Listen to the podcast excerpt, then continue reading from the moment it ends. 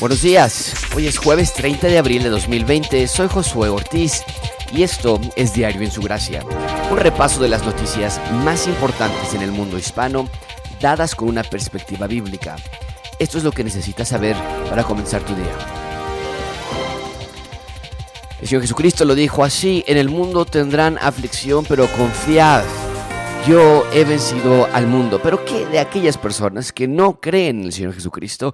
¿Qué de aquellas personas que no tienen esta clase de promesas porque se rehusan a creer o porque no han recibido el Evangelio en sus vidas? Aún ¿Qué pasa de esas personas? Lo estamos viendo en estos momentos de pandemia.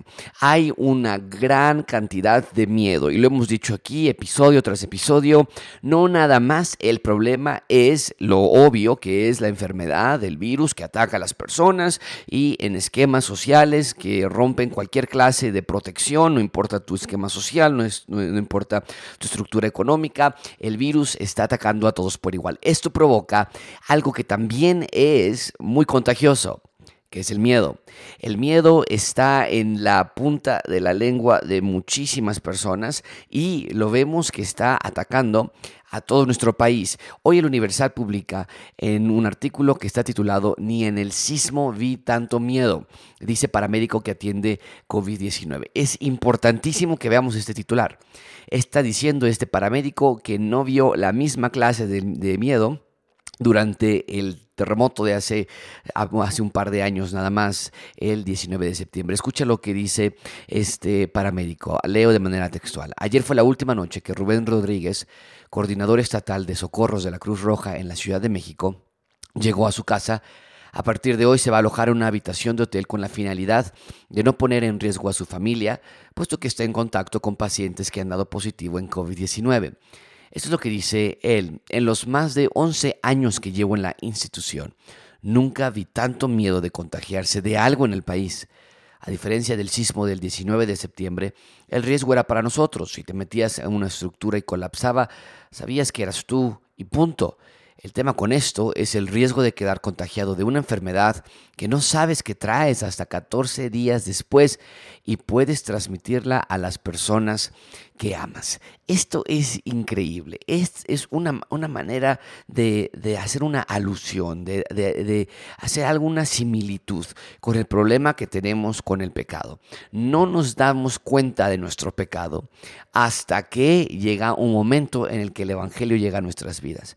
Pero por todo ese tiempo, Vivimos de manera normal nuestras vidas sin pensar que necesitamos algo y que la estamos transmitiendo a las personas que amamos. Es decir, nuestros hijos nacen con esta naturaleza pecaminosa porque viene heredada de nosotros como padres.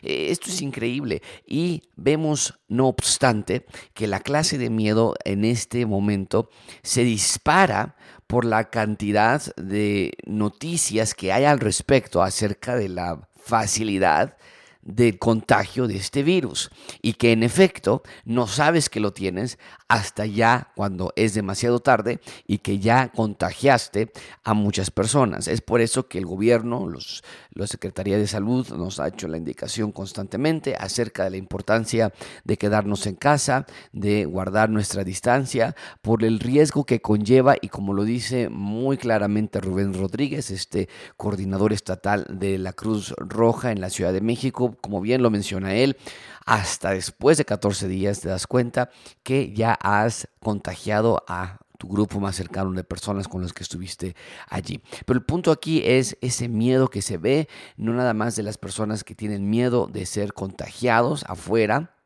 sino de las personas que también están luchando contra este virus, los médicos, los paramédicos, las enfermeras, los enfermeros, el, todo el, sistema de, limpieza de los hospitales que también están allí, los guardias de seguridad, eh, en fin, todo este eh, recurso administrativo humano que se da en la lucha contra el coronavirus y que existe esta clase de miedo, de que no nada más eres tú, vas a terminar contagiando también a otras personas. El Señor Jesucristo nos dijo, tened paz en mí, yo he vencido al mundo, yo doy, yo doy una paz que el mundo no da.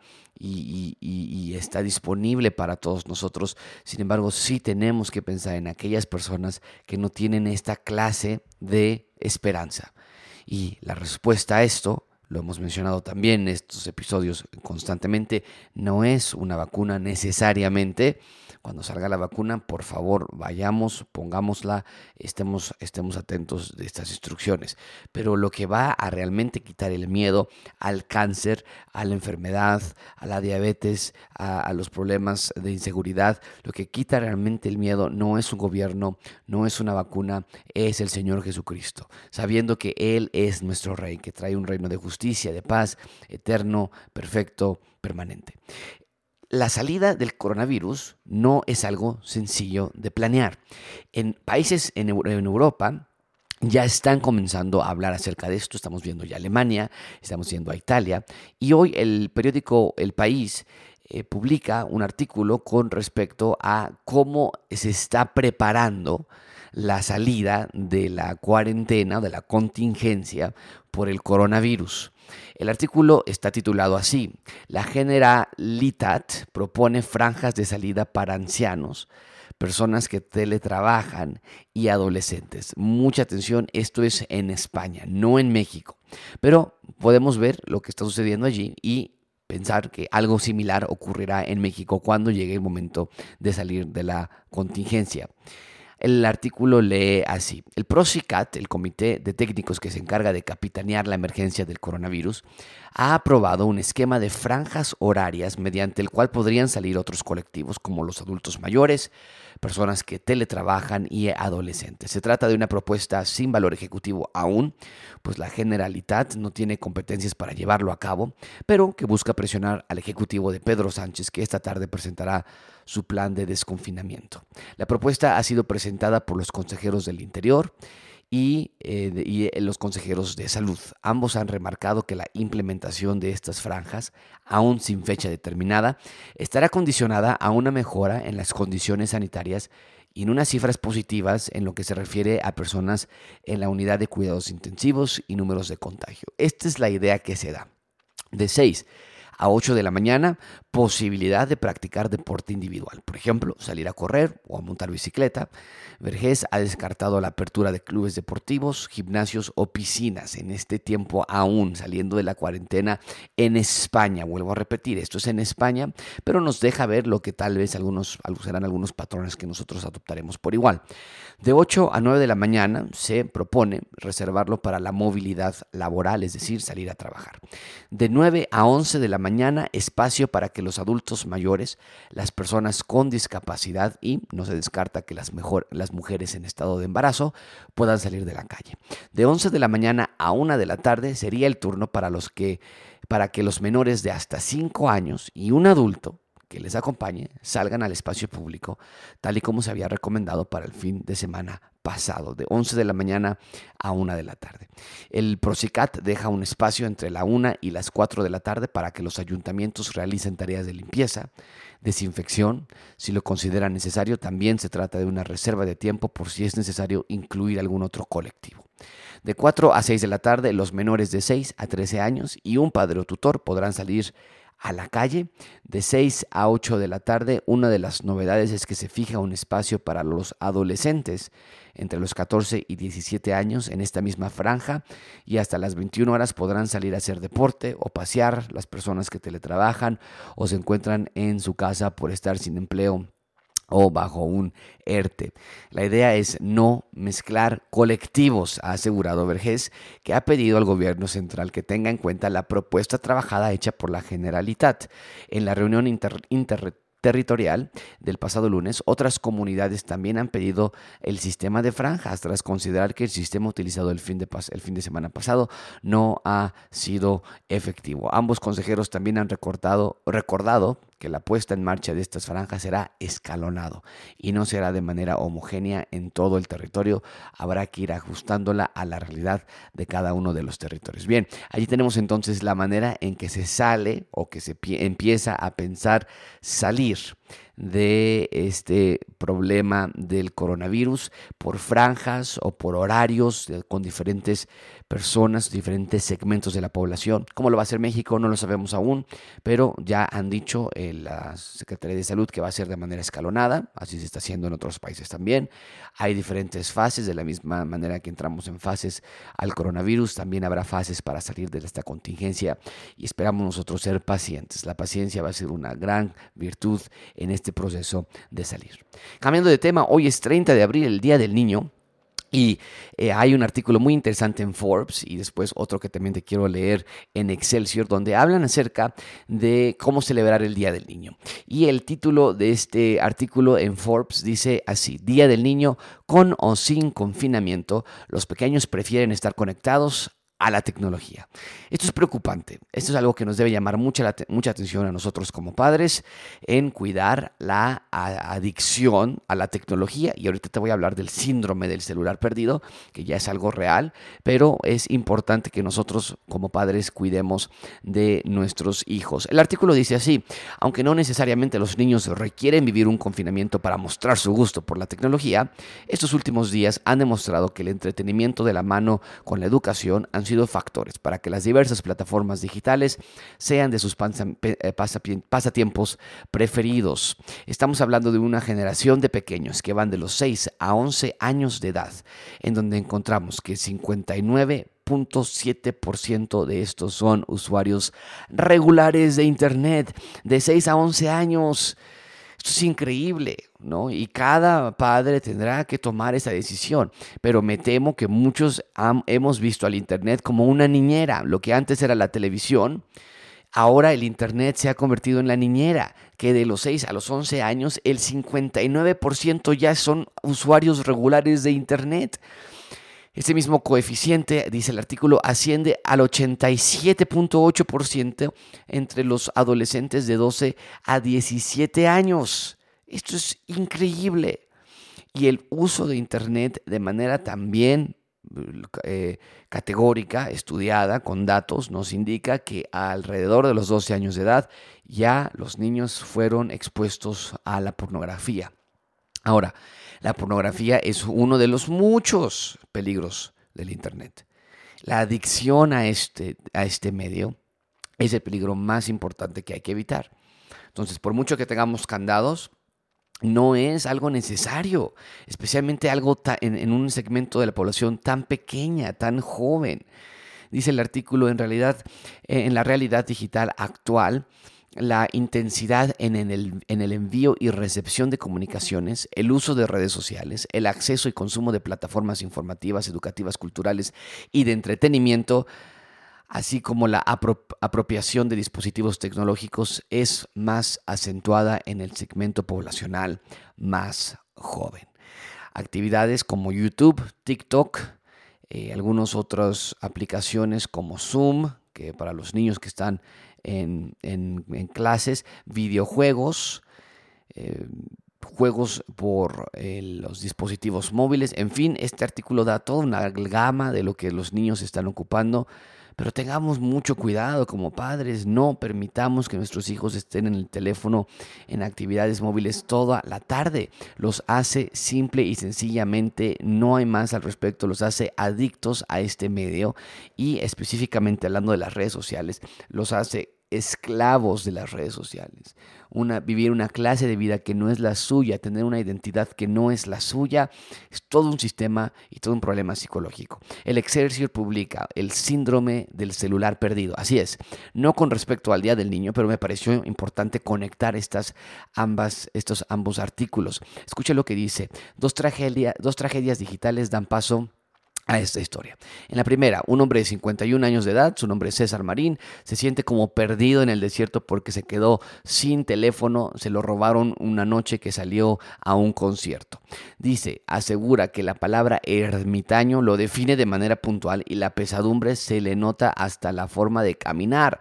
Se siente, admite, como un personaje de película de cine mudo, en blanco y negro. Para controlar la depresión carga un libro y lo abre una y otra vez cuando va de regreso a casa en el transporte público, pronto lo termina. No puede mandar correos, abrir su WhatsApp, tomar fotografías, tuitear, subir su outfit a Instagram o de partir en Facebook.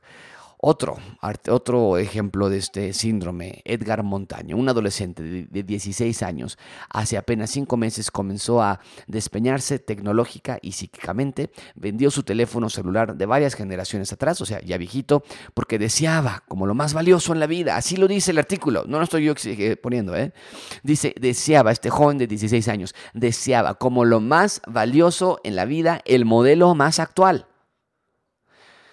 Debía completar los 20 mil pesos, es lo que cuesta el telefonito, 20 mil pesos cuando encontró en páginas de internet el espejismo de los incautos. El celular que en las tiendas comerciales sale en un dineral, por solo 9 mil pesos, los reunió con la ayuda de su familia, dio un clic en la página de internet y fue un lo timaron, fue una farsa, no, no existía ese teléfono a tan bajo precio. Los siguientes días, dice el artículo, no, fue, no fueron sino un infierno de berrinches y lágrimas. Se había desconectado de sus amigos y adquiría el síndrome del teléfono celular perdido. Después de una semana de pataleos y chantajes, su abuela accedió a comprarle el tan ansiado móvil con cómodos pagos a plazos pero en la primera fiesta a la que asistió se lo robaron, dice, me quiero morir, así dijo Edgar.